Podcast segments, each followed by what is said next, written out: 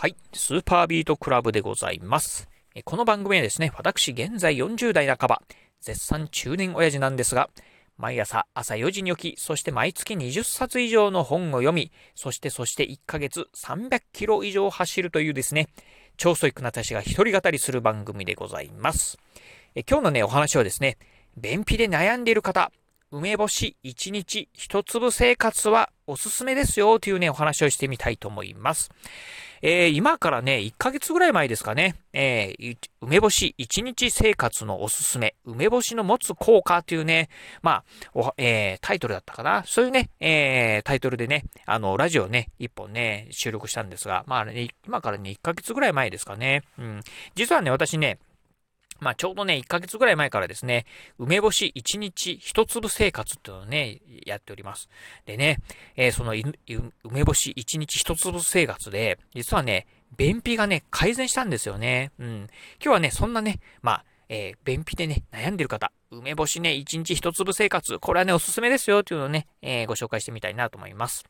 まずですね、まあちょっとおさらいにはなるんですが、梅干しのね、持つ効果っていうのをね、ご紹介してみたいと思います。えー、梅干し、日本を代表するね、日本食ですよね。うん。このね、日本をね、代表する、えー、梅干しなんですが、えー、ね、ど、えー、実はね、体にね、非常にね、いい効果を持っております。えー、いくつかね、あるんですが、その中でもね、5つね、ご紹介すると、まずね、えー、殺菌作用がありますよということで、まあ、食中毒とかピロリ菌、そしてね、まあ、えー、お腹の中のね、カビとかをね、防ぐようなね、抗カビ作用なんかがね、あるそうでございます。そして二つ目、えー、抗酸化作用というのがね、えー、梅干しにはね、持っております。まあね、体が酸化するのをね、防止するというところでは、いわゆる老化防止ですよね。えー、梅干しはね、老化の防止にいいそうでございます。えー、そして三つはで、三つ目がですね、今日ご紹介する便秘解消。まあ、これはね、後ほどご紹介します。えー、そして四つ目、動脈硬化の予防ですね。あの、よくね、ドロドロ血液なんて言うかと思いますが、まあ、いわゆるね、えー、そういったね、ドロドロ血液をね、防止するというところもね、梅干しがね、持ってる効果だそうでございます。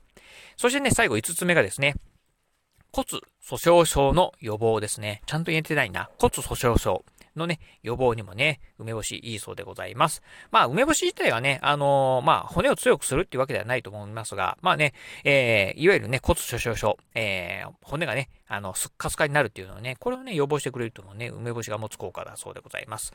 まあ、こういったね、えー、梅干しね、いろんな効果を持ってる中でね、私がね、まあ、えー、まあ、始めた一日、ね、梅干しを一粒食べようかなっていうね、思ったのがね、先ほどのね、便秘の解消でございます。というのもね、私ね、今からね、2年、3年ぐらい前からですかね、便秘にね、突然なりましてね、うん、今、えー、1週間にね、1回ぐらいしかね、まあ、ちょっと汚い話なんですが、うんちが出ないんですよね。うん。まあ、すごくね、悩んでて、まあ、いろいろチャレンジしたんですが、便秘にね、えー、これは効くよってことをね、チャレンジしたんですが、なかなか治らなかったんですよね。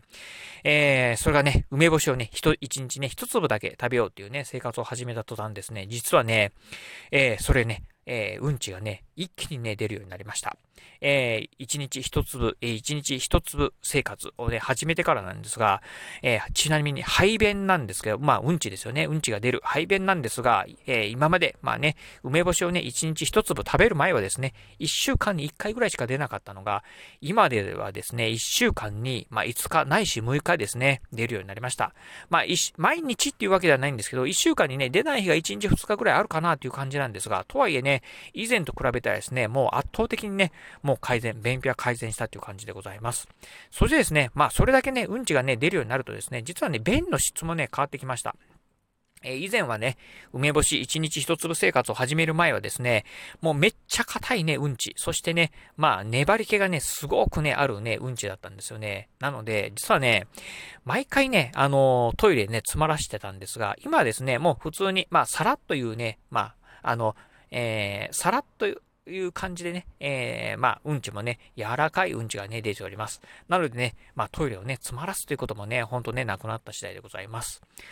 あのね、まあこれはね、まあ当然ながらね、人によってね、あのー、まあね、えー、効果があるないっていうのはね、あろうかと思いますが、もしね、便秘で悩んでる方ね、いらっしゃいましたら、ぜひね、梅干し1日1粒生活っていうのをね、あの、していただければなというふうに思います。まあね、あの、いろんなね、便秘の改善効果っていうのはあると思いますが、梅干しの場合ね、ほんとね、簡単でございます。あの、1日に、まあ1回ね、梅干しをね、パクッと食べるだけ。ですよね。ご飯にね、ご飯と一緒に食べてもいいですし、梅干し単体で食べてもね、あの、いいかなと思います。最近はね、梅干しもね、結構ね、あの、単体で食べても、あの、結構美味しかったりするんですよね。あの、蜂蜜入りとかね、あったりとか、あとはね、塩分控えめとかあったりしますんで、結構ね、あの、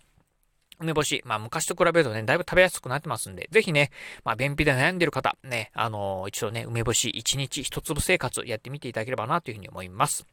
はい、ということで今日はですね、便秘で悩んでいる方、梅干し1日1粒生活おすすめですよというお話をしてみました。えー、今日のお話面白かったな、参考になったなと思いましたですね。ぜひラジオトークでお聞きの方、ハートマークやニコちゃんマーク、そしてね、ネギマークなんかありますよね。あの辺をね、ポチポチポチと押していただければなというふうに思います。またですね、お便りなんかもね、お待ちしておりますので、えー、ぜひね、ラジオトークやね、ツイッターの方からね、えー、お便り、リプライなんかね、いただければなというふうに思います。えー、そして私、最後、えー、ツイッターもね、やっております。ツイッターの方はですね、このラジオの配信情報以外にもですね、あと、まあ、ブログとかね、YouTube、こういったね、えー、ラジオ、YouTube、ブログのね、配信投稿情報なんかもね、ツイートしておりますので、ぜひよろしければ私のね、ツイッターアカウントの方もフォローしていただければなというふうに思います。